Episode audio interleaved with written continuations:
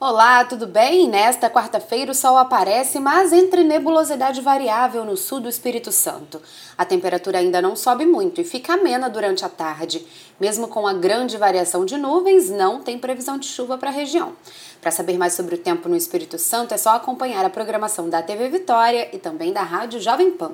Tenha um excelente dia!